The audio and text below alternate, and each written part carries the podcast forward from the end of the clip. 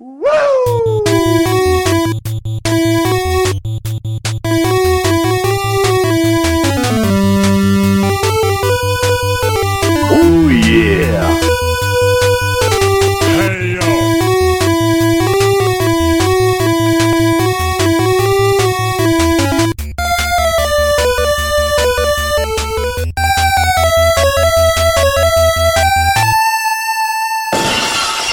tout le monde, bienvenue au 12e épisode d'Histoire de Tronche, un podcast où on parle de lutte, de jeux vidéo et de films d'horreur.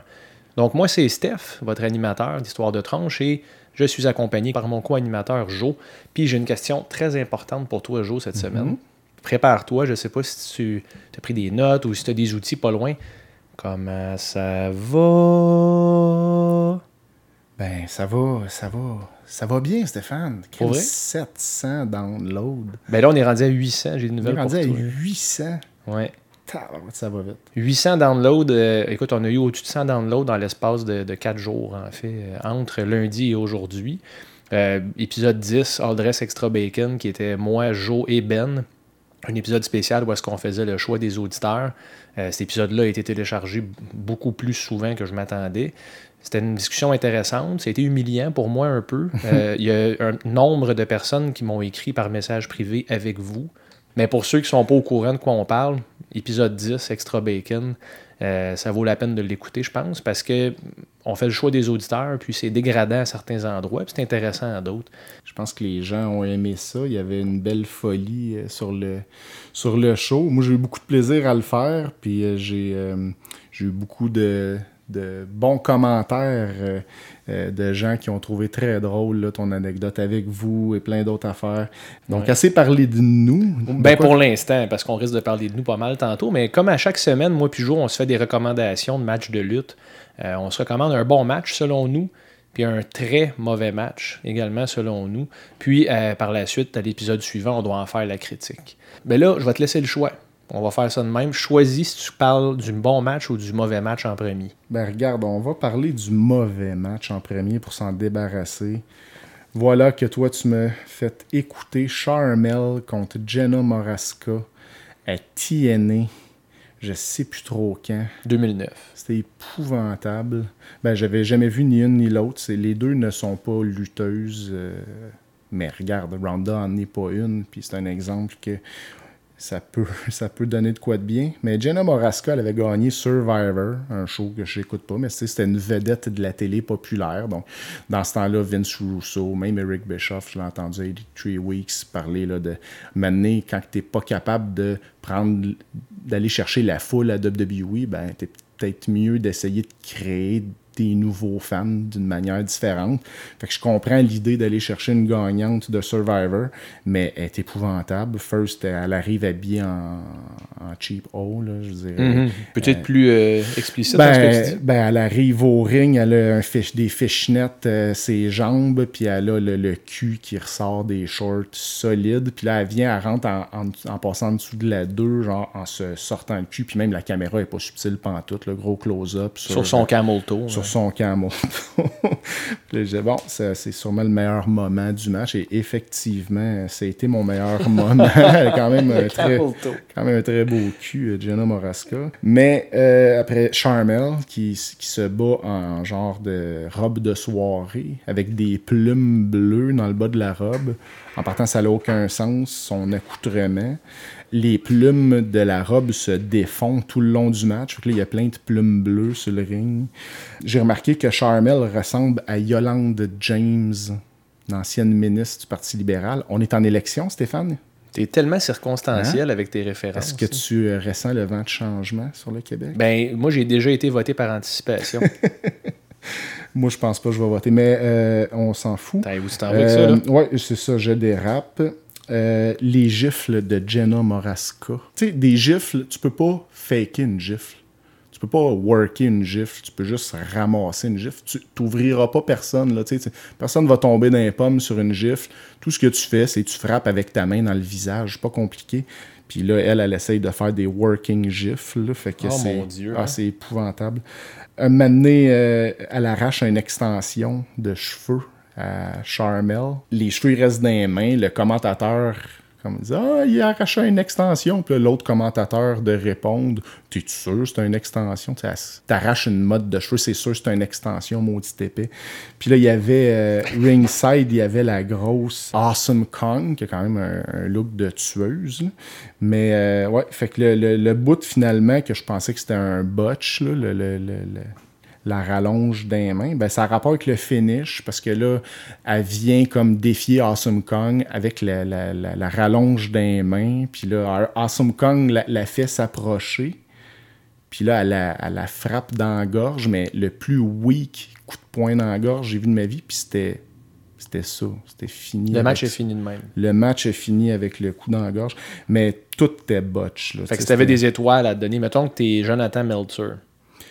Ben, euh, j'ai su qu'est-ce que Meltzer avait donné à ça. Moi, je suis pas vraiment pour les negative stars, mais c'est clairement zéro étoile. C'est un match qui a, qui a- la seule raison que ce match-là ait lieu pour moi, c'est de probablement à cause que la gagnante de Survivor, ils ont réussi à la signer. Puis, mais tu rendu là, tu, tu signes la gagnante de Survivor, puis t'en fais une genre de prostituée. Je comprends pas c'était quoi le booking, mais c'était l'air de Vince Russo, qui est un ado attardé, qui, qui, est probable, qui est avec la même femme depuis qu'il a 14 ans, puis que- qui vit ses fantasmes par procuration euh, Ouais, c'est bien dit. en writant un show. C'est euh, un, c'est un frustré sexuel de, de 14 ans. C'est en plein ça. Vraiment. Fait que c'est ça, c'était du cheap porn. Moi, je peux. aller- Ah, mais c'est correct, du cheap porn, il y en a du bon. Ouais. Mais tu sais, c'est du, pourrais- cheap, du cheap soft porn. Ça, c'est un peu. Ok, c'est comme, Bleu Nuit, Bleu mettons. Nuit, ouais. Emmanuel 12, puis euh, Genre. des affaires de même. Je vais essayer d'alléger le ton un peu, Jo, parce que le mauvais match que moi, tu m'as suggéré, c'était Mhm. pas tant un mauvais match que ça. Euh, on a fait hommage au Jobber au 9e épisode. Oui. Euh, et- au huitième épisode, pardon. Puis on parlait d'Iron Mike Sharp, qui était un de tes jobbers préférés, qui est l'équivalent de Abobo dans Double Dragon pour les lutteurs. Euh, Iron Mike Sharp contre 1-2-3 Kid euh, à Wrestling Challenge en 1993. Puis, euh, écoute, c'est un match tiède. Tu me l'avais dit en plus. Tu as dit c'est pas tant un mauvais match, mais c'est un hommage à Iron Mike Sharp. Il n'y a pas vraiment de botch dans le combat. Ça se passe comme un match de jobber traditionnel, mais Iron Mike Sharp donnait tout le temps une opposition. Dans ce match-là, il fait ça, puis 1-2-3 Kid, il est pas mal plus petit que lui. Mais il y a une passe dans le match vraiment cool, tu dois te rappeler, que 1-2-3 Kid court dans les cordes. Il manque de synchronisation avec Mike Sharp. Kid est supposé se baisser pour éviter une clothesline. Iron Mike Sharp euh, ramasse un, crochet de la droite de toutes ses forces sur la tête. Puis ça fait un son de claque, os sur os. Puis Kid tombe par terre puis s'écroule. Erreur de jobber, évidemment. D'après moi, Vince, euh, le matin m'a dit Iron Mike Sharp is getting a push. Puis là, il a failli tuer Kid, puis il est revenu au statut de jobber. Euh, mais honnêtement, c'était pas un mauvais match. J'ai trouvé ça intéressant. J'ai ri au coup de poing. Puis euh, c'est ça. tu sais, C'est un mauvais match soft. Puis je te remercie, tu m'as épargné cette semaine. Puis écoute, je vais sauter au bon match tout de suite. Oui, vas-y. Juste par souci de temps. Oui, oui. Euh, tu m'as recommandé comme bon match Hulk Hogan contre Nick Bockwinkel et Bobby Heenan dans un match handicap. Euh, C'était en 1982 à Saint Paul, Minnesota, pour la AWA. Puis là, je savais, j'avais déjà lu, mais je pensais pas que c'était vraiment vrai que Hulkamania a commencé avant la WWF. Puis là, c'est plusieurs années avant. Vraiment? Puis Hogan, il est top shape. On dirait que ce gars-là a toujours eu la même âge. Débile. Hulk Hogan, il est pareil là qu'en 2002. Il a un peu moins de cheveux, mais c'est la même physionomie. Il a encore l'air vieux, puis il était dans la vingtaine. Euh, le match est écœurant. Débile, j'ai adoré ça. Bobby Heenan, qui a pas le cou cassé, puis qui est au sommet de son art dans ce match-là. Jamais vu un gars vendre comme ça. Puis tu y crois parce qu'il est quand même tout petit. Puis, fait que, tu sais, il, il vend over the top, mais venant d'un manager, c'est. Totalement justifiable. marche. Il réussit jamais à faire mal à Hogan. Il essaie de le frapper dans le chest. Puis chaque bombe qu'il prend veut dire quelque chose. Puis Bockwinkel, ben, il a pas l'air fort dans le match, mais c'est ça le but. Merci. Super bon match, Joe. Euh, dans le cas du bon match que je t'ai recommandé, euh, c'est une histoire Ben de oui. pirate puis de vol de manteau, si tu te rappelles bien. Ben oui, j'ai. Comment dire J'ai apprécié, j'ai aimé ça. Euh, je le recommanderais. Mon je Dieu. dirais que juste pour Pierre-Carl Ouellette, d'après moi, dans son plus grand match en carrière, Brett, dans ces années-là, pouvait se battre contre n'importe qui. Puis je pense qu'il prenait un plaisir à, à être capable de mettre over n'importe qui. Là, il y avait eu des matchs là, contre, contre Akushi, contre Bob Backlund. Des gars que qui ont été rapidement utilisés au top avec Brett. Tu sais, la fit, euh, ça n'a pas duré longtemps, cette, cette histoire-là. Mais non, j'ai aimé le match. Euh, c'est sûr que c'est pas un five star. là. Euh, si, si j'avais à mettre euh, des étoiles, là, mettons 3,5, Ben, c'est bon. là. mais ce qui est très bon pour un. Puis ce que j'ai remarqué là-dedans, j'ai pas connu le live, cette run-là de Lafitte. Euh, son look est hot dans le ring. Il est, pas, il est pas comme cartoon pirate. Là. Il est comme tout, euh, tout en noir. C'est un monstre, Pierre-Carl. Tu euh, je t'avais parlé la semaine passée là, du euh, Suicide Dive. C'est un plongeon entre la deuxième et la troisième que Pierre-Carl fait.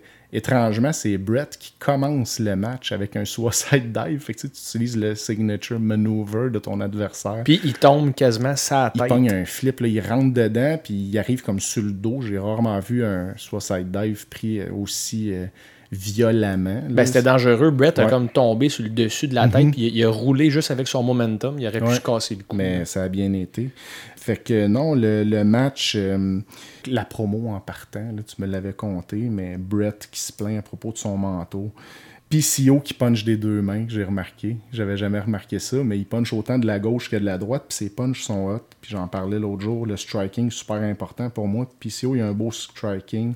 Une des choses que j'ai entendues sur Pierre-Carl Ouellette, qui était peut-être une de ses faiblesses, c'est qu'il était très lourd. Tu euh, lourd, euh, vous allez me dire, il y en a des plus lourds que lui, mais il y a des lutteurs qui ont le don de paraître moins lourds qu'ils le sont pour leur adversaire. Puis Pierre-Carl ça a l'air qu'il y a bien des affaires qu'il pouvait pas faire parce que l'adversaire n'était pas capable de, Mais ça n'a pas trop paru dans ce match-là, sauf peut-être sur un, crucifix, un donné. Bien aimé aussi là, Lawler au commentaire, qui est toujours efficace là, pour planter Brett. Euh, puis gars, Lawler, un autre qui a eu une avec, euh, avec Brett, puis euh, que ça a été très bon.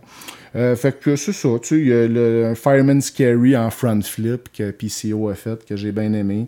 Fait que le match correct, là, pas, euh, pas débile, mais tu sais, de voir Pierre-Carl Ouellet être un main eventer quasiment, euh, c'est hot. là. Ben, surtout plus de 20 ans avant la run qu'il y a actuellement. Puis CO, qui est Ouais. un des gars les plus bookés actuellement dans les Indies.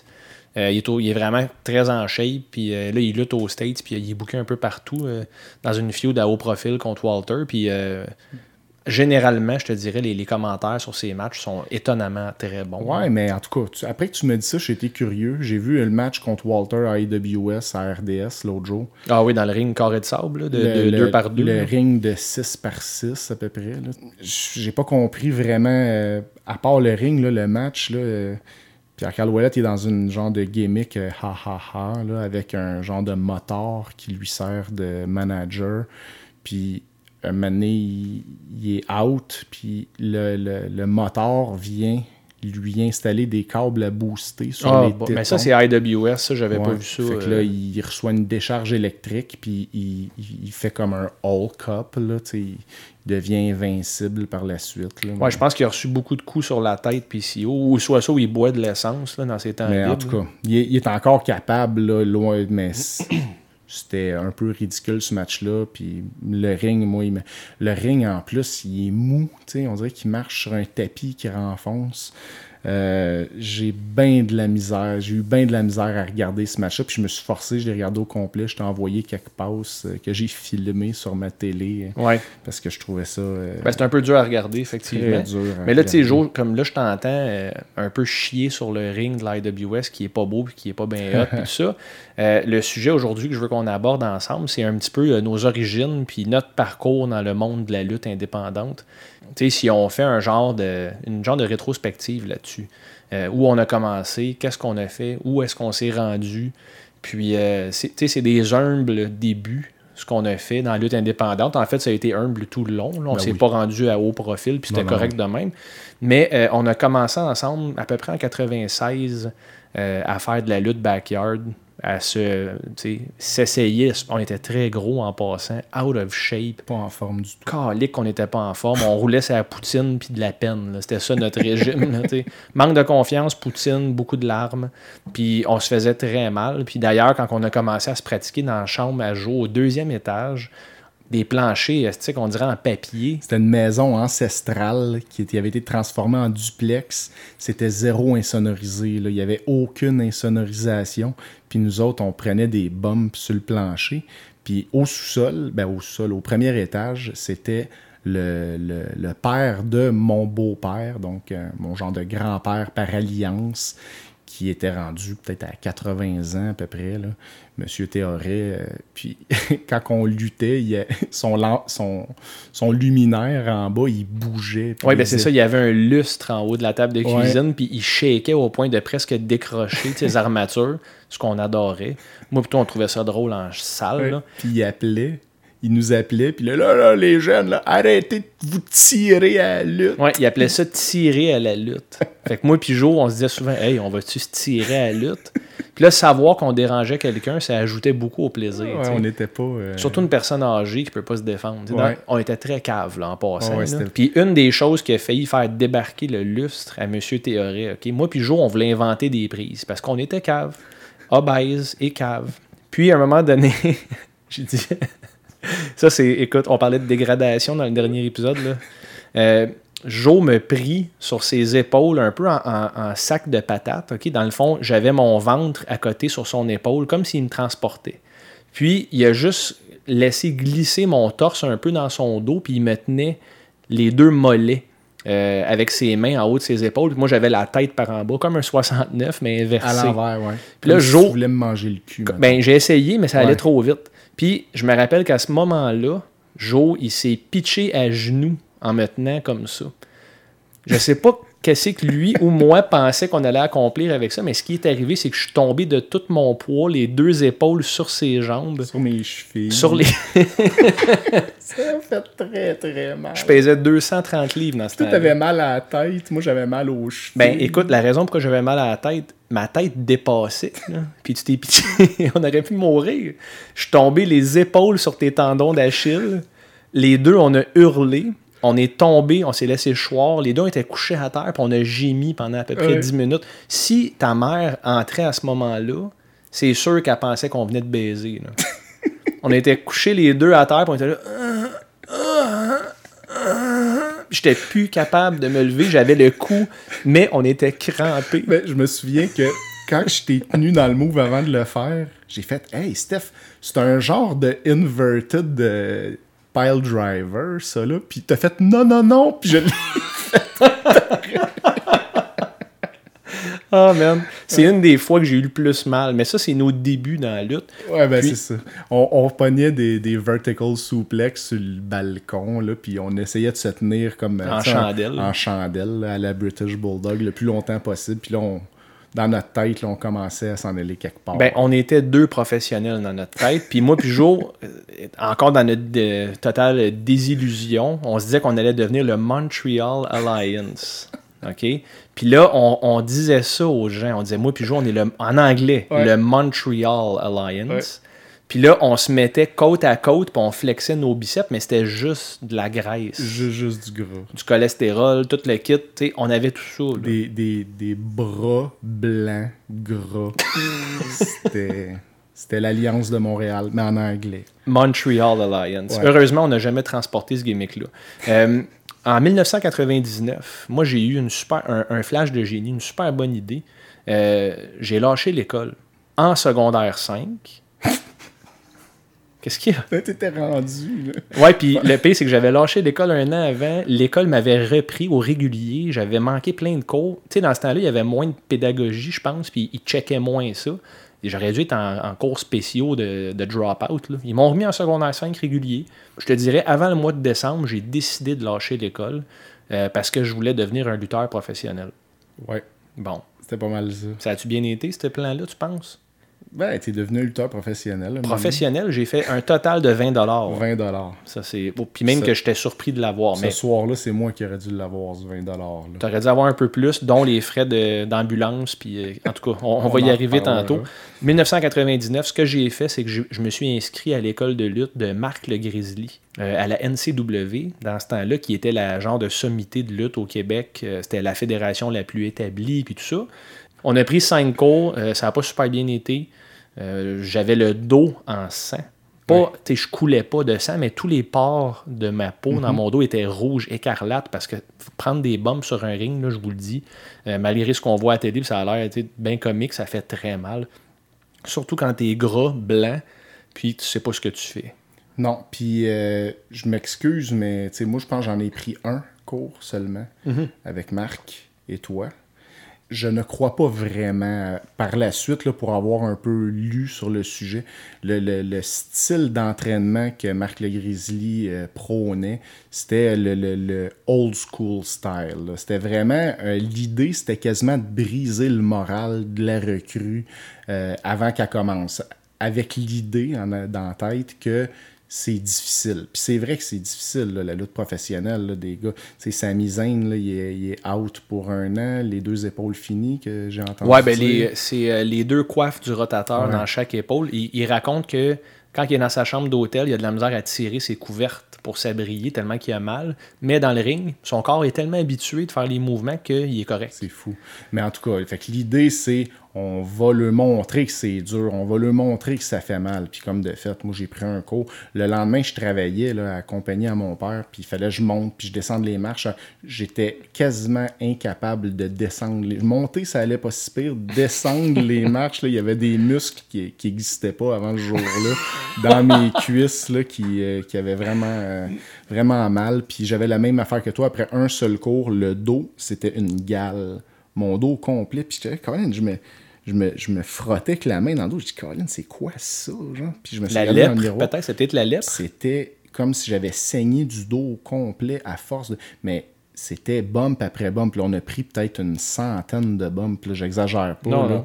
Euh, on a fait le cours durait 2-3 heures. Puis c'est- ça consistait à courir les cordes puis prendre des bumps. Mais prendre des bumps, là, euh, on, est, euh, on commence assis puis on prend des bumps là, pendant. Là, Bump étant pas. de tomber sur Ouais. le dos pour les gens qui ignorent le terme. Là, on prend pour acquis que tout le monde comprend, Ouais. mais on était assis sur le dos, puis on, on se laissait tomber euh, en, comme en se rabattant vraiment rapidement vers l'arrière. Ouais. Puis on plaçait nos bras en position de croix en tapant le ring pour absorber une partie du choc. d'un bras. Fait que là, tu viens avoir mal d'un bras Coudes, aussi. les coudes, c'était épouvantable. Puis là, on commence assis, mais après ça, on le fait, on le fait trois quarts, là, en gardant les pieds à terre. Puis après ça, on le fait en kickant, en, en- levant les deux jambes dans les airs. Là. Fait Ou est-ce que que- les hanches ne doivent pas toucher à la terre, puis le bassin, il faut vraiment que ça Ouais. soit juste les omoplates euh, en Mais euh, ça, ça nous a quand même donné une, une base. Ben là, c'est drôle que tu dises ça. Parce que j'ai pris cinq cours avec Marc. Euh, je travaillais dans ce temps-là chez Sport Expert et Intersport. Il y avait une division Intersport, puis il y avait une petite boutique dans le centre d'achat Saint-Eustache. Là, on parle de, euh, on parle de 2000, là, de l'an 2000. La révolution commençait. J'avais lâché l'école, j'allais faire ma carrière en tant que lutteur. Puis je travaillais au Intersport un matin. Puis il y a un monsieur qui s'appelle euh, Stéphane Beaupré qui est venu s'acheter des pantalons d'entraînement. Puis euh, il m'a dit Nous autres, on a un dojo de karaté, puis là, tu sais, je veux, veux m'acheter des uniformes, je veux que tout le monde ait les mêmes pantalons Adidas, puis tout ça. Puis là, je trouvais ça intéressant. Genre, un dojo de karaté, c'est cool, c'est-tu proche d'ici? C'était à deux coins de rue d'où est-ce que je travaillais. Puis il dit justement Il dit Tu connais-tu quelqu'un qui peut donner des cours de boxe ou de kickboxing ou de. Puis là, moi, éclair de génie, un peu le, le- le concept de Richard Branson. Quand tu sais pas faire quelque chose, dis oui, puis trouve comment le faire après. Fait que moi, ce que j'ai dit, c'est ben moi, Stéphane, je peux donner des cours de lutte. Puis il m'a regardé, puis il a dit Ah oui? Puis moi, tu sais, j'avais pas le physique de l'emploi, mais j'ai dit Oui, je je suis prof de lutte, moi. Je peux apprendre la lutte aux gens. Je suis formé, puis tout ça, là. Qu'il dit Ben là, crime, ça donne bien, on cherche quelqu'un, faudrait que tu viennes voir le local, m'a te présenter à mon frère Sylvain, puis tu sais. Lui, il voulait juste partager les frais de quelqu'un. Oui, clairement, mais moi j'ai vu une opportunité là, Ben pour oui. mon rêve.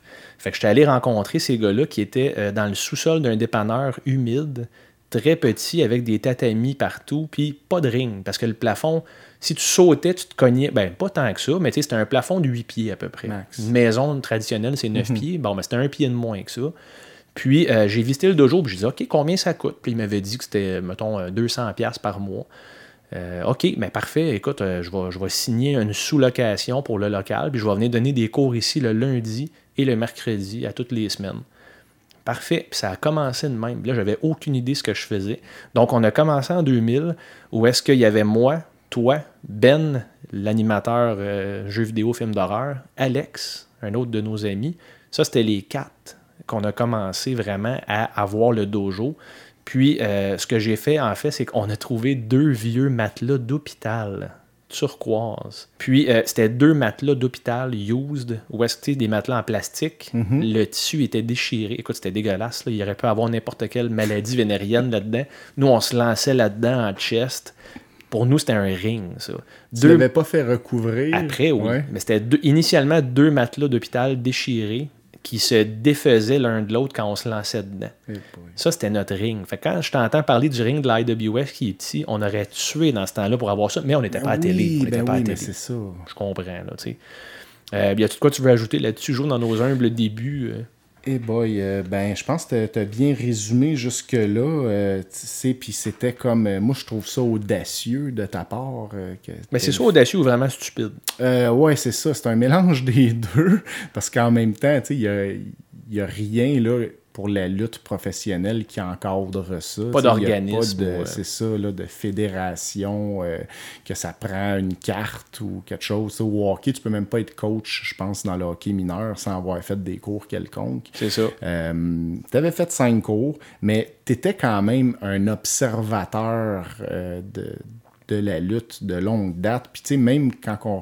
tu sais, avant qu'on commence à en faire, là, on en a parlé, on allait louer là, des cassettes là, à pu finir. On regardait de la lutte, là, c'était comme. euh, On en consommait. là. euh, On en consommait plus qu'on en regardait. Ouais, mais C'était tu- une obsession. Tu avais, t'avais, euh, t'avais quand même la qualité d'être capable, juste avec ton œil d'observateur, de décortiquer puis de voir. Parce que je vous rappelle, là, à, cette époque-là, euh, la lutte n'avait pas été encore là, euh, euh, spoilée là, dans partout, partout. Là. Aujourd'hui, là, on entend là, en détail euh, chaque. tu sais, on pourrait quasiment. euh, euh, demain matin, là, partir une fédération, là, puis on, on- Recréer la hiérarchie. recréer, là, on sait, on sait qu'est-ce que ça prend, là, on sait qui fait quoi derrière. euh, on, dans ce temps-là, on savait même pas, à la limite, là, qu'est-ce qu'ils savaient avant Ou à le qui se rapporter. C'est ça, on était, tu sais, puis toi, t'avais quand même bien décortiqué la game, je pense.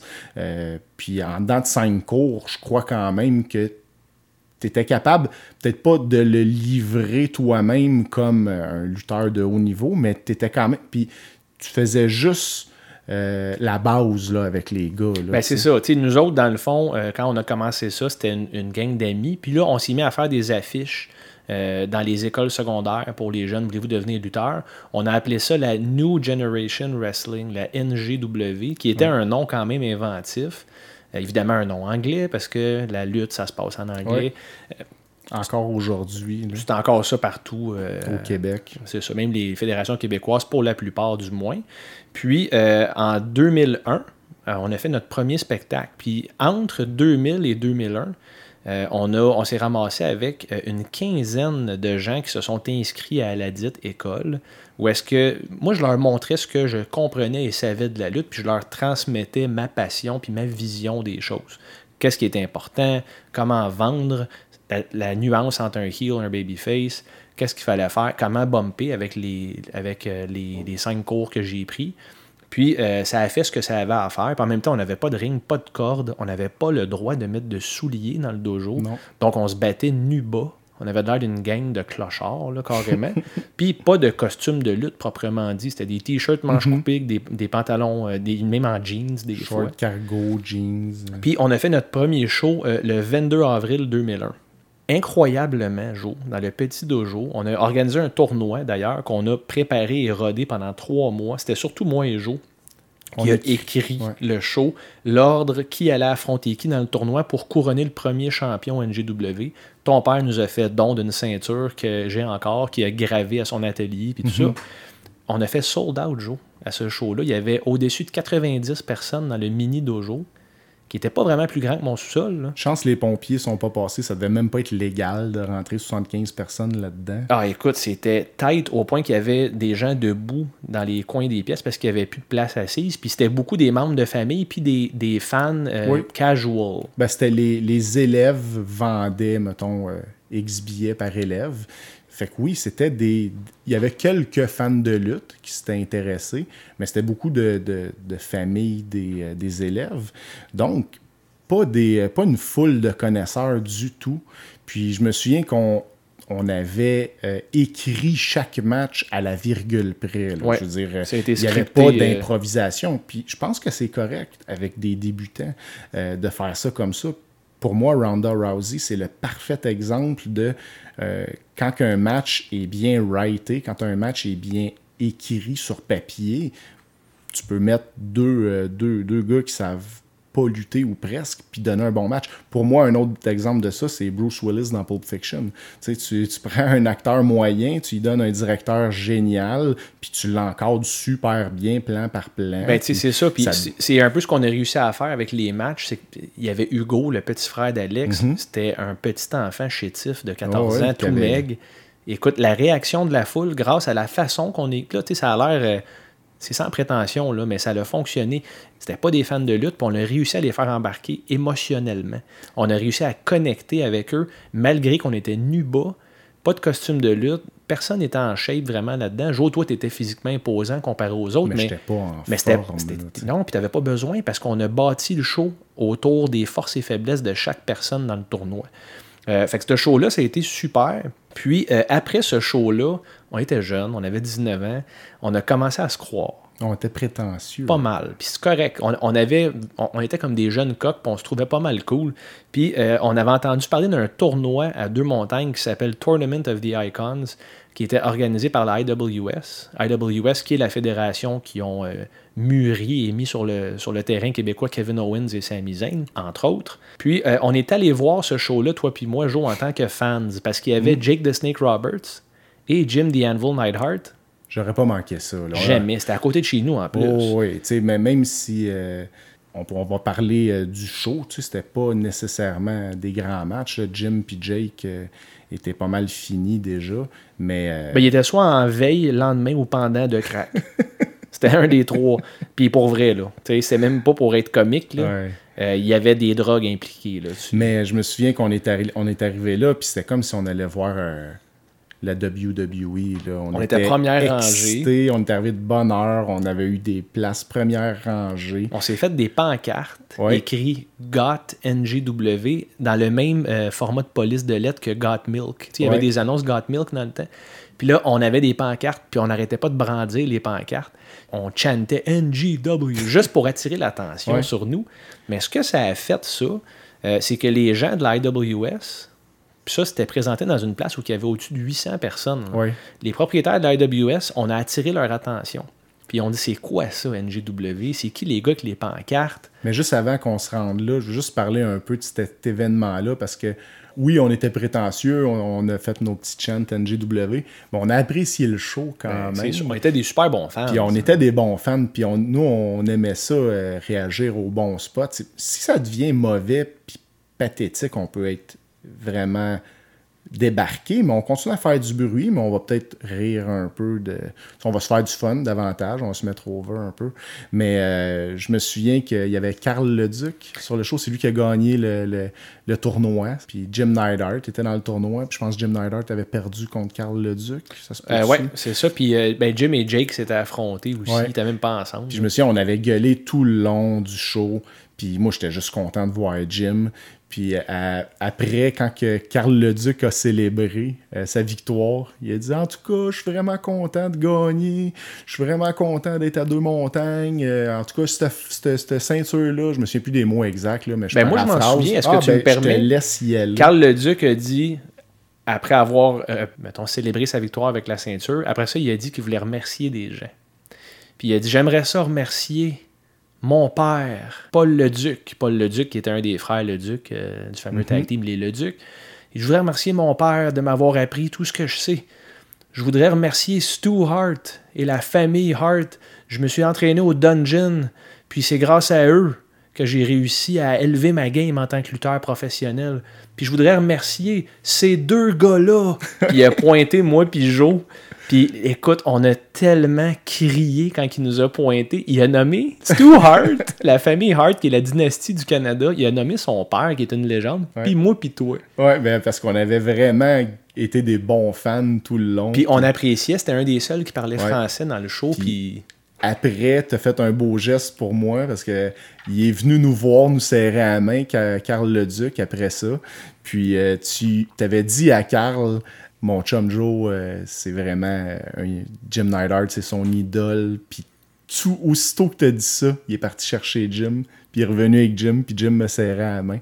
Fait que, on a perdu Jim, euh, on a perdu Jim la semaine passée, mais ça m'a toujours m'en rappeler. Euh, T'avais glissé un mot pour moi, puis euh, moi j'avais peut-être 18, 17, 18 ans dans ce temps-là. T'avais puis 19, ouais. Été bien impressionné de serrer la main euh, Ben, crime. Surtout dans ce temps-là, on était des Du- vrais marques. Du Big Rhino.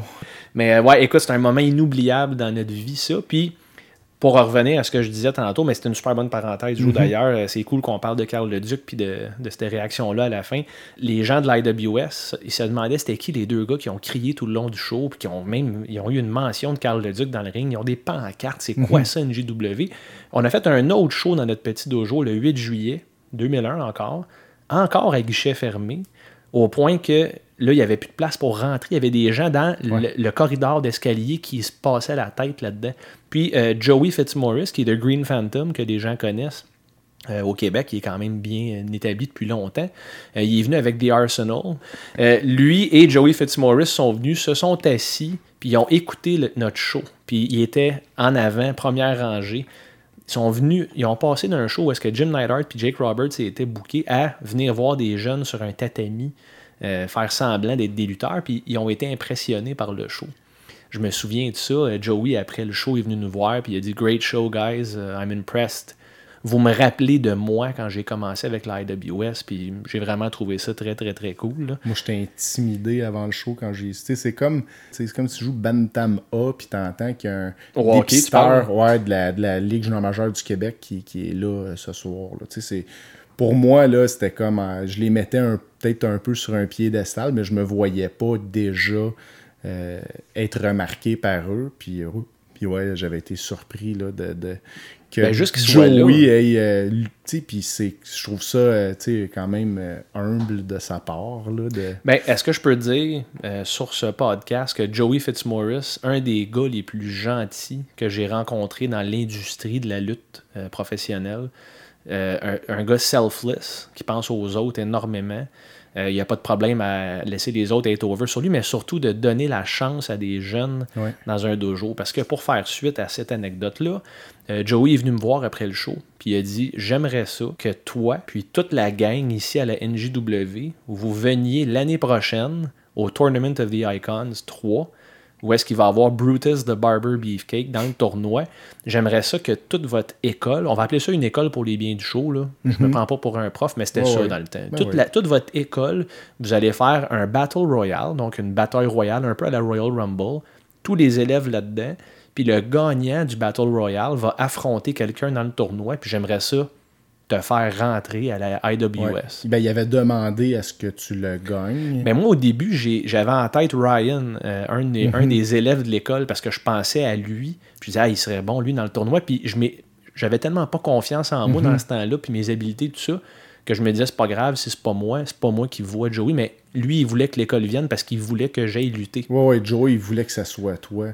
Puis euh, il y avait pas beaucoup de monde, d'après moi, qui était prête euh, pour. Tu sais, je suis d'accord que Ryan avait un potentiel immense, il était charismatique, puis il faisait des coups de pied incroyables, mais il était chétif un peu. Tu sais, toi, t'avais quand même le frame, puis je pense que t'avais quand même la compréhension pour pouvoir faire un match euh, sans tuer. Mais ça a toujours été, euh, je pense, euh, une défensive qu'on avait d'essayer de, lutter en fonction de nos faiblesses nombreuses.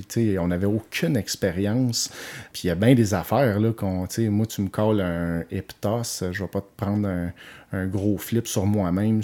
Il y a bien des affaires que je savais qu'il fallait pas que je fasse. Puis tout est, on était capable, je pense, de lutter à l'intérieur de nos limites. Oui, c'est ça. Puis dans ce temps-là aussi, moi, j'étais j'étais en forme quand même. Tu J'étais plus slim puis tu fit parce que j'étais tout le temps au dojo à tous les lundis, mercredis. Ouais, t'avais pris ça super au sérieux, tu sais, on a, on a passé vite, là, mais euh, oui, on n'était pas en forme. Tout, moi, je suis resté pas en forme, parce que j'ai pas pris ça aussi sérieux que toi, mais tu sais, toi, euh, un coup que euh, t'es devenu prof, euh, en étant un peu euh, prétentieux puis careless, euh, ben, tu l'as pris vraiment au sérieux, puis tu es devenu, tu as perdu 50 livres en une couple de mois, puis ouais, tu étais en bonne forme physique. Oui, on a encore des photos d'ailleurs de ça. Les tronches qui écoutent l'épisode, si jamais vous voulez avoir ça, je pourrais en scanner quelques-unes puis rire de moi-même un petit peu. puis Joey, donc, il nous avait invité à faire une Battle Royale. Ce match-là, je l'ai d'ailleurs avec tous les élèves. Mm-hmm. On a tout écrit, le Battle Royale, move par move, séquence par séquence. Super bon. Euh, bon, en tout cas, super bon pour les limites. Ben, faut pas oublier que personne avait jamais lutté dans un ring. Non. Donc, on avait lutté sur des tapis. On connaissait pas se lancer dans les cordes en passant. Là, les gens qui écoutent, là, très compliqué. Mhm. Parce que si tu rates tes pas puis ton timing, tu passes entre la 2 puis la 3 puis tu tombes dehors puis tu peux te casser le cou. Ben, toi et moi, on était les deux seuls à avoir un peu travaillé les cordes là, avec Marc le Grizzly. C'est ça. Toutes les autres, il a fallu, justement, le, le- le jour du show, euh, on avait quelques- on a peut-être une heure là, pour. euh, Puis, justement, puis, puis moi j'ai dit aux gens, lancez-vous pas d'un corde. Utilisez autre chose, on va faire telle, telle affaire. Mhm. Parce que dans une bataille royale, si tu te lances d'un corde, tu tombes les jambes à quelqu'un de toute façon. Fait on a évité les cordes, on a fait euh, ce show-là au Tournament of the Icons, la bataille royale, que j'ai gagné à la demande de Joey. Puis j'ai affronté après ça euh, TNT, qui était le- un, un lutteur bien établi au Québec dans ce temps-là, qui était champion de la FLQ, une Fédération de lutte québécoise. Euh, j'ai perdu en première ronde. Mais surtout, Joe, encore une fois, prendre en contexte, on avait 20 ans, on était backstage avec Brutus de Barber Beefcake, qui attachait ses bottes à côté de moi. Ce gars-là, c'est le meilleur ami, ben c'était, puis maintenant, ça va pas super bien ces deux-là en passant, mais c'était le meilleur ami de Hulk Hogan pendant presque 30 ans. Puis j'étais un gros fan de Brutus Beefcake quand j'étais petit. Ben, moi aussi. Puis euh, Brutus prenait encore ça au sérieux parce que il était en très bonne forme physique. Il avait été au gym le matin, puis il était, euh, il était top shape. Il était costaud, il était Euh, costaud, il était puis- encore très musclé. Puis je veux dire, c'était un gars qui a lutté devant des, des foules de 50 000 personnes. Puis il- tu sais, c'était pas un jobber, là. C'était c'était un gars super over, si vous le connaissez pas. Euh, c'était celui avec les ciseaux. Là. Il faisait la prise du sommeil, puis il coupait les cheveux de ses adversaires. Exact. Ouais. C'était du bon vieux années 80. Ah, mais oui. euh, c'était impressionnant là, pour nous autres. Un an avant, on n'avait jamais, on n'avait jamais rien fait. Puis Ben, là, on n'aurait jamais rêvé de partager un, un backstage avec Brutus Beefcake. Puis moi, d'ailleurs, j'ai pris mon courage, puis je suis allé y parler. Ouais. Puis je me suis humilié. Euh, J'étais tellement gêné et nerveux que j'y ai posé une question qui avait aucun sens. Je suis allé le voir, puis je dis euh, Puis, t'utilises-tu encore souvent ce personnage-là Puis il m'a juste fixé, puis il a, il a hoché la tête lentement en faisant oui, mais il m'a jamais répondu. Puis là, je suis comme Ah, ok, ben, c'était peut-être pas la meilleure question. Ben, c'était pas une si mauvaise question. Il Ouais, avait mais- fait à peu près 12 personnages à WCW. Ouais, je sais bien, mais bon, ça me dit à ce moment-là, soit moi je suis cave ou lui, il est juste pas sympathique. Ouais, il est probablement pas sympathique. Puis c'est correct, gars, je comprends, il doit s'en faire poser des questions. Ben, puis hein. c'est humiliant aussi quand tu es rendu au moment de ta carrière où ce que, euh, tu vas lutter devant euh, 500 personnes, 800 personnes, peut-être ce jour. Ça, ça devait être un, de- un de ses bons shows, cette, semaine-là ou ce ouais. mois-là. Mais tu sais, il est quand même rendu à faire des, des apparitions pour 500 pièces. Ah, puis là, il est rendu euh, assez gros et gros. Il ressemble un peu à Jabba the Hutt maintenant, Ah ouais? euh, Brutus Beefcake. Ouais. Bon. Même couleur, tout le kit, même posture. Il est tout le temps de côté avec les jambes euh, twistées. Euh, mais bon, dans ce temps-là, il était encore en forme. Il était fini, mais il était encore en forme quand même. Fait que gros, gros euh, événements pour nous. Puis un Ouais. rêve devenu réalité. Puis ce soir-là, on me dit que j'avais eu le meilleur match de lutte de la soirée. Pas parce que j'étais tant meilleur, mais la IWS s'était bâtie autour du hardcore wrestling. Donc des coups de néon, des coups de chaise, des coups de ci pis ça. Un peu à la ECW, mais moins bon. Puis moi, puis TNT, on avait fait un match de lutte pure, traditionnel. Je l'ai réécouté tantôt en, pr- en préparation Ouais. d'épisode. Honnêtement, le match est super bon. Ben, je peux comprendre, là, euh, ça dépend, c'est quoi l'unité de mesure. C'est sûr que c'est pas le match qui était le plus populaire de la soirée, parce que la foule, la plupart de la foule IWS est là pour voir du sang. T'sais, on les a suivis IWS, mais il y a quand même des parties du show qu'on trouvait épouvantables. là. Moi, la, moi, personnellement, je- la lutte hardcore pour être hardcore, puis les néons, puis les tables par-dessus des tables, par-dessus des tables. Puis, en tout cas, c'était beaucoup ça. Euh, fait que c'est sûr ça se démarquait dans ce sens-là. Puis, tu sais, je pense pas que tu voulais non plus euh, faire du hardcore. C'était hors de la question. J'ai jamais reçu un coup de chaise, un coup de néon ever dans ma carrière. là. Dans ma on je trouve ça drôle de dire carrière quand je parle de moi, là, mais en tout cas, Ben, de- moi- tout le temps que j'ai lutté, jamais reçu un coup. Ben, contre euh, Jeff un peu plus tard. je- on Ouais, n'ira pas en détail là-dessus. On a mais- eu un, un street fight où est-ce qu'on a impliqué certains Il n'y objets, avait mais rien de trop dangereux là-dedans. là. Moi, respirer de la, de la poudre de néon, là, non merci. ben, il y a certains gens qui ont fait ça, qui sont encore dans l'in- dans l'industrie de la lutte québécoise aujourd'hui. Ah, vous avez ouais. regarder quand ils mais parlent. tu sais, c'est un, c'est un, c'était peut-être pas un bon fit pour nous autres là-bas. On C'est mais, ça. euh, Euh, suite à ce show-là, on a été demandé de revenir pour un, un show qui s'appelle Seasons Beatings. Hmm. Euh, un show qui va passer à l'histoire, euh, surtout pour Joe. Moi, j'étais en tag team avec euh, un gars qui s'appelait Wailing Jimmy Handjob. Puis moi, mon, puis j'étais en tag team avec lui, j'ai été sorti de la foule comme si mes adversaires avaient choisi un jobber dans la foule. Puis j'étais habillé avec du linge de rue, t-shirt, jeans, souliers de skate. Puis c'était supposé être ça mon entrée à la IWS. Ben, je veux juste mettre en contexte. Dans ce temps-là, on allait à tous les shows. Au IWS, Scratch à Laval. Voir les, shows. Puis, il y avait une foule quand même euh, établie là-bas. là. Ils remplissaient tout le temps la place, puis la foule était bruyante. Mais nous, on avait tout le temps l'endroit où ce qu'on allait. On arrivait de bonne heure, on était proche du ring. Puis, on était très bruyant, puis on arrivait, on arrivait toujours avec euh, un petit entourage. là. On était peut-être 10, euh, 8, 10. Fait qu'on faisait du bruit. Fait qu'on était déjà un peu comme... Puis, on était actifs là, sur les forums là, dans ce temps-là. là. Il y avait leur site internet, puis là, on participait au site. Fait qu'on était déjà un peu connus des fans. Fait qu'ils ils t'avaient fait rentrer comme il, dé- il lançait le défi à, un fan de, de remplacer au pied levé un lutteur qui s'était pas présenté. Puis, euh, puis toi, tu t'étais levé. C'était ça, l'angle. Puis là, au moment que tu t'es levé, même on n'avait pas averti, je pense, tout, notre, tout le monde qu'on connaissait autour de nous autres. Fait que c'était, c'était quand même, euh, je trouve pas une si mauvaise idée. C'était pas une mauvaise idée, mais euh, je luttais contre Beef Wellington puis Kid Kamikaze, Ouais. qui était high five dans ce temps-là. Puis ces gens-là, c'est peut-être une impression, mais ils m'appréciaient pas particulièrement.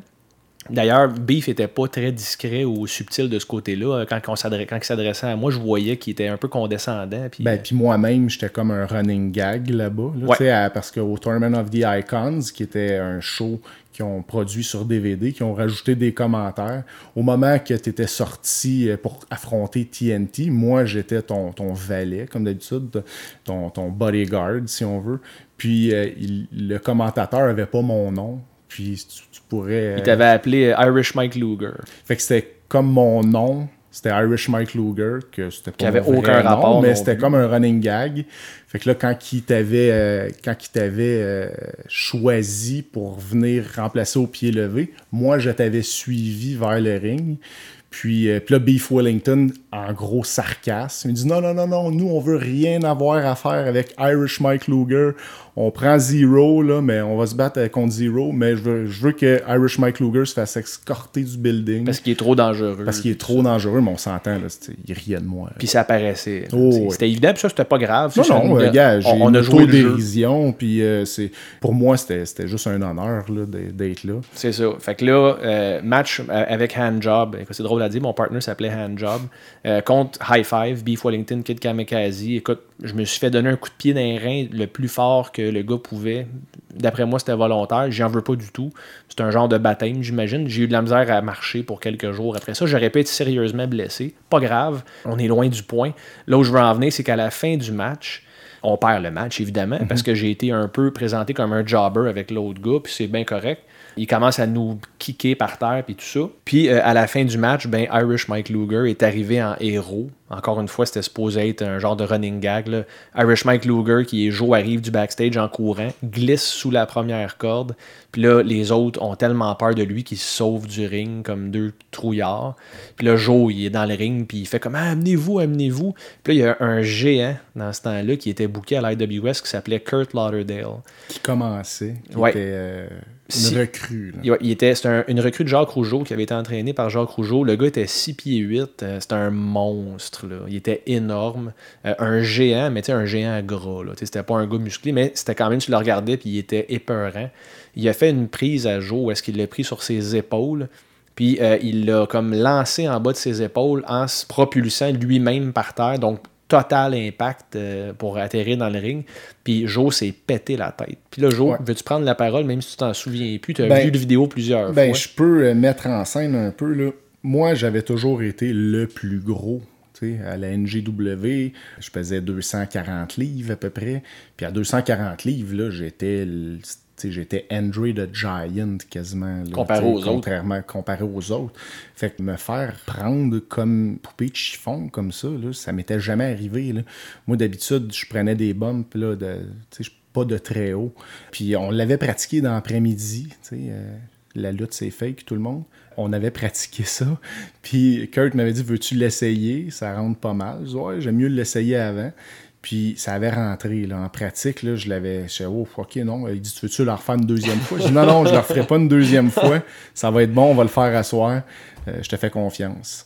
Mais euh, c'est ça. Fait que il, m'a fait le move. Puis, tu il y a une des, une des règles quand tu prends un bump, c'est de tenir ton menton le plus, le plus près de ta poitrine possible. puis de, de- de mettre de la force dans ton cou pour pas que ta tête à- à snap. Sur le cogne ring, par terre. cogne, ouais. Mais des fois, cette technique-là, quand tu prends un bump de pas haut, t'en vois des lutteurs là, qui se snappent la tête sur le ring, mais de pas trop haut, tu feras pas une commotion à chaque fois. là. Mais là, là, un gars de 6 pieds 6, 6 pieds 7, qui... puis là, j'avais aucun mot à dire. là, un coup sur ses épaules, C'est lui qui euh, décide. Lui qui décide. Puis là, je pense qu'il en a mis un peu plus. euh, normal, tu t'es comme primé par 500 personnes. Première apparition. Première apparition.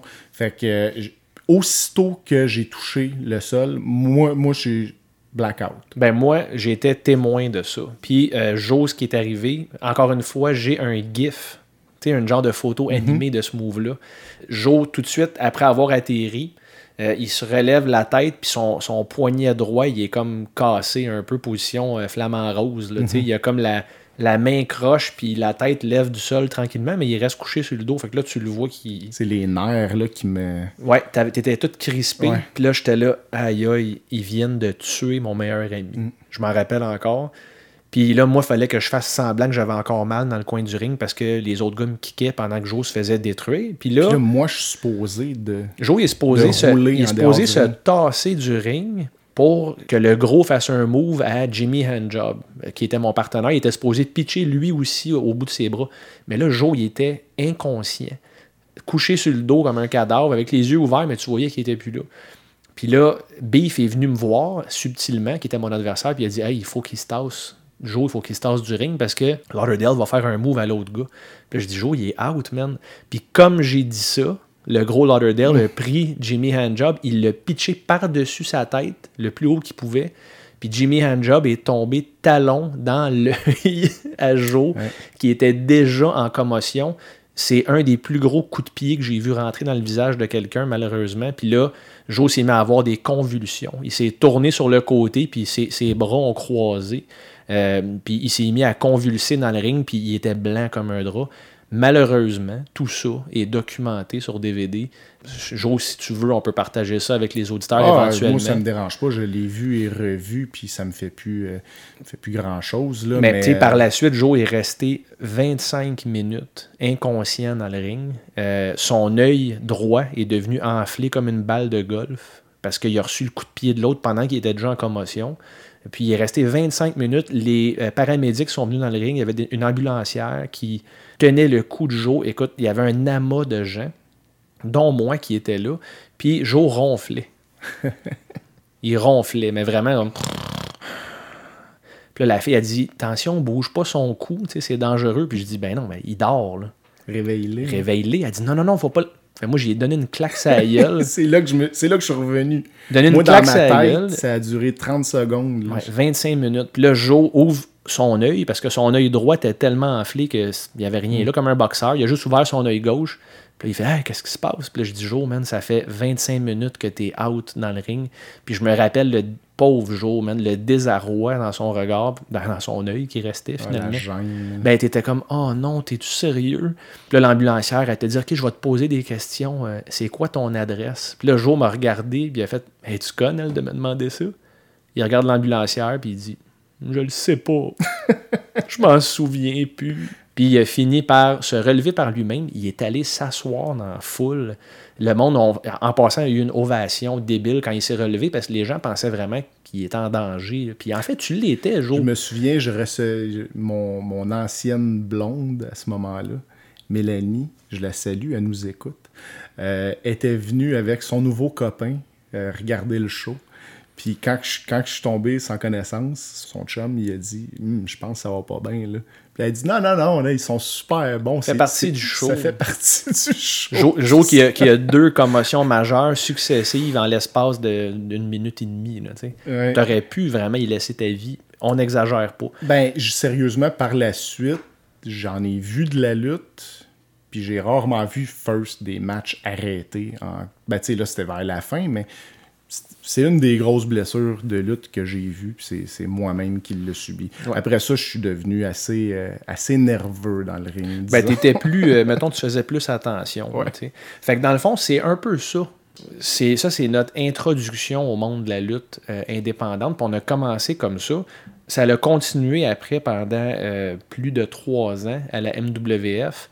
On n'ira pas en détail sur la MWF aujourd'hui. Joe, on va faire un autre épisode là-dessus parce qu'il y en a énormément à dire. Ben, juste la MWF, pour moi, il y a C'est plus qu'une heure. C'est Plus c'est- qu'une heure. C'est là qu'on a eu du fun. L'histoire jusque-là, pour moi, était pas si le fun là, ben, à cause de la blessure, mais c'était stressant. Là. La IWS, je me sentais pas à ma place pantoute Moi non plus. J'étais pas. euh, non, c'est ça, j'étais pas le bienvenu. De certaines, de certaines personnes, oui. De d'autres, non, puis c'était clair. Ah, Il y, a- il y a de la politique dans la lutte, il y a beaucoup de politique. Puis, tu sais, comme Jericho a dit euh, dernièrement, il parlait que le monde de la lutte, c'est composé de gypsies, de coupe-gorge puis de voleurs. Hmm. c'est vrai que c'est ça. C'est comme un, peu- un peu comme une, une fête foraine, là, le monde de la lutte. là. C'est des nains, des, des personnes déformées. des- non, mais tu sais, j'exagère Ouais. à peine. Non, là, non, puis, euh, La femme à barbe, euh, et j'en passe. Mais en tout cas, puis ce soir-là, mettons, on on pourrait clore sur notre introduction à la lutte, euh, ou d'où on vient, puis qu'est-ce qu'on a créé avec tout ça. Euh, ce soir-là, après le match, quelqu'un qui s'appelle Frédéric Lauzon est venu me parler, euh, qui s'appelait Wonder Fred. Imagine-toi donc, dans la scène indépendante, un personnage tordant, très talentueux dans le ring, vraiment underrated au Québec, Wonder Fred, euh, Frédéric On Lauzon. parle de gars qui peut work in crowd. Écœurant. Fred Lozon, man. il Puis peut- techniquement, il était super bon. Oh, ouais. Il m'a approché, lui c'était le propriétaire de la MWF, la Montreal Wrestling Federation. Puis il me dit J'ai vu des cassettes de toi dans le sous-sol d'un dojo. puis c'est quelqu'un qui est à ma fédération qui m'a montré ça. Puis il dit T'es un vrai bon heel zero. Veux-tu venir lutter Je te vois comme un top heel à la MWF. Puis j'ai tout de suite accepté. Puis on arrêterait là-dessus, Joe, euh, Ouais, c'est bon, c'est bon, mais euh, ça, ça va être le fun euh, de parler de la MWF. euh, Il y y, a des belles anecdotes là, beaucoup de plaisir. Puis, On a plus qu'une heure pour la MWF. Si on fait un autre. Ben, quand on va faire l'épisode qui fait suite à ce qu'on vient de parler là, on en a là, du matériel des pour belles ça. rencontres. Puis euh, c'est. euh, Bon, ben, tu sais, puis on a côtoyé des gars qui sont au top de la fédération de la WWE aujourd'hui. Euh, C'était nos, nos compagnons de chambre, là, carrément. Mhm. là. Puis des drôles de personnages aussi, tu sais, des, oui, des gars que, que je suis fier d'avoir côtoyés comme Sami Zayn, euh, Kevin Steen. Aussi des, des, des gars qu'on n'a pas revus du tout, qui vont avoir des belles anecdotes euh, savoureuses. Je comprends donc. Euh, Joe, pour les recommandations cette semaine, j'ai voulu suivre la thématique de la lutte indépendante un peu. Euh, le bon match que je veux te recommander cette semaine, c'est le Tabarnak de Team, donc TDT. Un des membres de cette équipe-là, c'est Mathieu Saint-Jacques, qui était un des premiers, entre guillemets, élèves euh, de la NGW qui, qui est venu lutter avec nous. Puis c'est sûr qu'il n'a pas appris sa technique chez nous, mais ses humbles débuts, euh, il les a fait dans le sous-sol d'un dépanneur, dans un dojo d'arts martiaux, sur des tapis nu-pieds. Donc, Mathieu Saint-Jacques fait partie de TDT, Tabarnak de Team, contre les Young Bucks à la IWS. Euh, ça s'est passé l'année passée, en fait, c'était en 2017 à Scarred for Life. J'ai pas vu le match. Donc, c'est une recommandation. J'ai entendu juste des bonnes choses, puis je veux qu'on l'écoute ensemble. Ah, nice. Euh, c'est TDT versus les Young Bucks, qui est Young Bucks connu comme étant peut-être le meilleur tag team qui n'est pas signé à la WWE de la planète. Ouais. Donc, ça va être ma recommandation de bon match cette semaine. Joe, ta recommandation de bon match? Ben, moi aussi, je suis allé dans, la, dans le sujet de la semaine des fédérations indépendantes. Kevin Steen contre Christopher Daniels euh, à la EWR, était à Québec le 10 avril 2004. C'est un des meilleurs matchs de lutte que j'ai vu de ma vie. J'étais vraiment un mark de Kevin Steen. Je savais même pas dans ce temps-là qu'il parlait français comme toi et moi. Parce que euh, tout se passait en anglais à AWS, puis lui, il est parfait bilingue. Là. En tout cas, moi, mon, mon- à mon oreille, je l'entendais pas, la différence. Puis j'étais sûr qu'à cause de son nom, Kevin Steen, c'était un anglophone. Fait que je me souviens que quand j'allais lui dire bonjour, je disais bonjour en anglais, super intimidé. Puis je parle vraiment, je parlais vraiment pas bien anglais encore aujourd'hui. J'ai un gros accent, mais tu sais, je trouve ça tellement. tu sais, J'aurais pu avoir des vraies conversations avec le gars. Puis, mais euh, non, j'allais On avait été là pour voir ce match-là. Ouais, on a fait un road trip, toi, un road euh, trip. Puis pour, tu sais, pour nous, c'était comme le gars d'ici qui va avoir son tremplin parce que Christopher Daniels, c'était un professionnel, là, un season pro. Puis juste de le voir au Québec, ce gars-là, on aurait été. On, a- on, aurait serait allé juste pour on lui. serait allé juste pour lui. Puis là, en plus, contre Kevin. Fait, puis le match a été au-delà de mes espérances. La f- ils ont mis la foule en feu. J'ai jamais vu une. Ben, est-ce que je peux encore nous mettre over un petit peu, Jo? Ben, vas-y. La foule dans ce match-là. ok? Pour les auditeurs qui vont aller écouter ça, c'est disponible sur YouTube. La foule, c'est moi puis Jo. C'est nous qui partait tous les Ouais.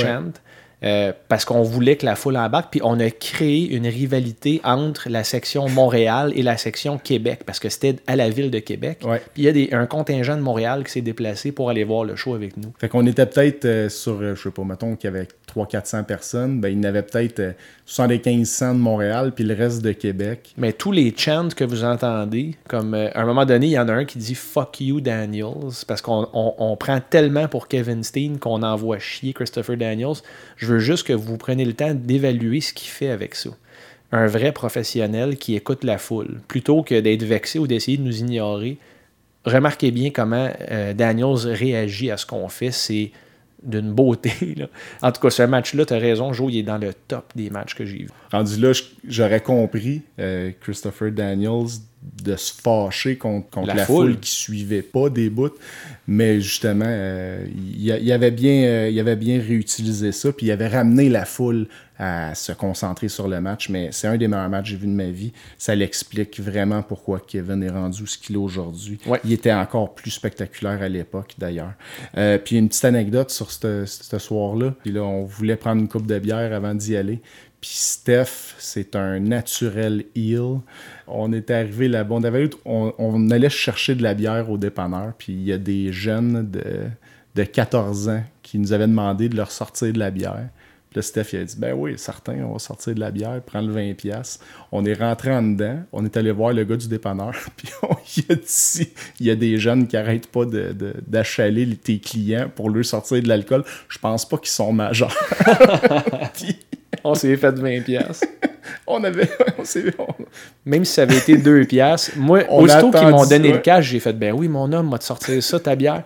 Moi, j'avais déjà mon idée, j'ai passé à la porte, j'ai dit, il y a des jeunes qui quittent dehors, ils veulent qu'on sorte de la bière. Moi, je suis pas à l'aise avec ça pendant tout. Il est allé chasser les jeunes. Il a dit, hey là, décalissez de mon dépanneur, restez, puis lâchez les clients. Puis moi, j'avais un gros sourire en arrière de la vitre. Puis je me rappelle qu'après avoir acheté nos affaires, on était cassés dans ce temps-là, même. On est sorti du dépanneur, puis on s'est faufilé en arrière pour être sûr qu'ils partent pas en gang après nous, parce qu'ils ont beau être jeunes, s'ils sont 6-7 jeunes, Ouais, ouais. on aurait mangé une salle. là. Puis on s'est rendu jusque dans un autre bar où est-ce qu'on a pris une coupe de bière, puis bon, toute une escapade. euh, Ouais, c'était une, une belle soirée. Puis, Ouais. euh, ouais, un grand match. Oui, donc euh, allez voir ça. Chris Daniels contre Kevin Steen en 2004 à Québec. Euh, le mauvais match, Joe, que je veux te conseiller cette semaine, ça s'est passé à WrestleMania 5 en 1989. Ça a encore une petite touche de lutte indépendante québécoise parce que c'est les frères Rougeau, Jacques et Raymond, contre les Bushwhackers. Donc, j'ai pas besoin. Il y a des Bushwhackers dedans, ton tag team préféré, contre les frères Rougeau, qui étaient pas débiles non plus. Non. Amuse-toi bien. Il y a une certaine scène dans ce combat-là où est-ce que Raymond Rougeau fait un body slam à Butch, puis Butch agrippe le pénis de Raymond, puis il le masse. Mais il fait exprès. Tu sais, des fois, tu peux dire sa main, elle a glissé. Non, non. Il fait vraiment un genre de mini handjob, puis il pogne le paquet après pour confirmer, puis après ça, tu regardes ça, là, ton arme va être cicatrisée à jamais. bon. Je suis Bon appétit, Joe. malaise et excitation simultanée. Parfait. L'histoire de ta vie, finalement. Oui. Euh, fait que moi, mon mauvais match, euh, tu sais, tu m'as tu m'as vraiment battu à chaque semaine avec ton mauvais match. Là, puis cette semaine, je me suis dit, bon, je vais m'en reprendre. Il y a- la thématique à Steph, là, c'est trouver des, des vrais euh, matchs où les gars sont soit affectés mentalement ou par la drogue. Ou, euh, ce match-là est dans mon souvenir depuis longtemps. C'est un des matchs que j'ai le plus ri en regardant pour les mauvaises raisons. Ça se passe euh, en 98, euh, le 14 euh, septembre 98 à Nitro. C'est Scott Hall contre Lex Luger. Oh man, c'est lui qui est sous? Celui que Scott Hall est sous. Ah wow. Merci. Donc, euh, et sérieusement, là, ce match-là est vraiment amusant à regarder. Je comprends même pas pourquoi Scott Hall avait été permis de se rendre au ring. C'était le bordel à WCW dans ce temps-là. Mais, euh, tu sais, c'est- il, est- il titube tout le long. Puis là, dans ce temps-là, ça arrivait souvent, tu sais, c'est ces mauvaises années. Euh, mais euh, non, non, il ridiculise Luger tout le long. Il coopère pas. Tellement que Eric Bischoff, qui était le, le président là, de la compagnie, puis qui était un, un personnage à l'écran dans la NWO, est venu. Puis là, on- dans ce temps-là, c'était normal, là, des run-ins, mais il venait vraiment là, pour dire à Scott, ah ouais, en arrière. Oh wow. Euh, mais euh, plusieurs bouts que Scott Hall ne coopère pas et veut juste ridiculiser Lex Luger. Puis Lex Luger, même un moment donné, là, il se met à crier après. Puis là, tu sais, c'est vraiment devant tout le monde. Là, c'est live. Puis là, t'entends Luger parler à Scott Hall. Qu'est-ce que tu fais là? Tu vas arrêter de niaiser. Puis un vrai, un vrai match d'un gars sous-gelé qui, euh, qui décide de foutre la marde. Je sais pas si on va arriver à bout des matchs de gars sous-gelés à un moment donné, mais j'espère qu'il y en a à l'infini. Ben, c'est le fun. Maudit que c'est le fun. Fantastique. Surtout le match du casino à Jake Roberts euh, Ah, de- d'il y a ben, quelques c'est- semaines. C'est pas aussi pire que ça, mais c'est dans cette ligne. Ben écoute, merci pour le mauvais match et le bon jeu. Euh, merci aussi d'avoir avivé des, des souvenirs qui sont impérissables, puis euh, des trucs qu'on n'oubliera jamais, puis qui nous a définis en tant que fan de lutte, même en tant que lutteur à nos heures. Écoute, on a quand même réussi à faire de quoi de fantastique avec pas grand-chose. On a eu du fun, tu sais, on n'a jamais fait une scène avec ça. Tu sais, on s'est jamais pris tant au sérieux, même si c'était une grande passion et encore une grande passion aujourd'hui. Mais là, on vous a juste compté le, dé- le- le- le début de ça. On avait beaucoup, on avait presque une page de plus de trucs à couvrir, puis Ouais. ça donne bien. On va pouvoir mettre ça dans un épisode séparé. Fait que merci, Joe. Merci, euh, Steph? pour l'épisode cette semaine, puis euh, bien hâte de revenir la semaine prochaine avec nos, euh, nos critiques de nos matchs.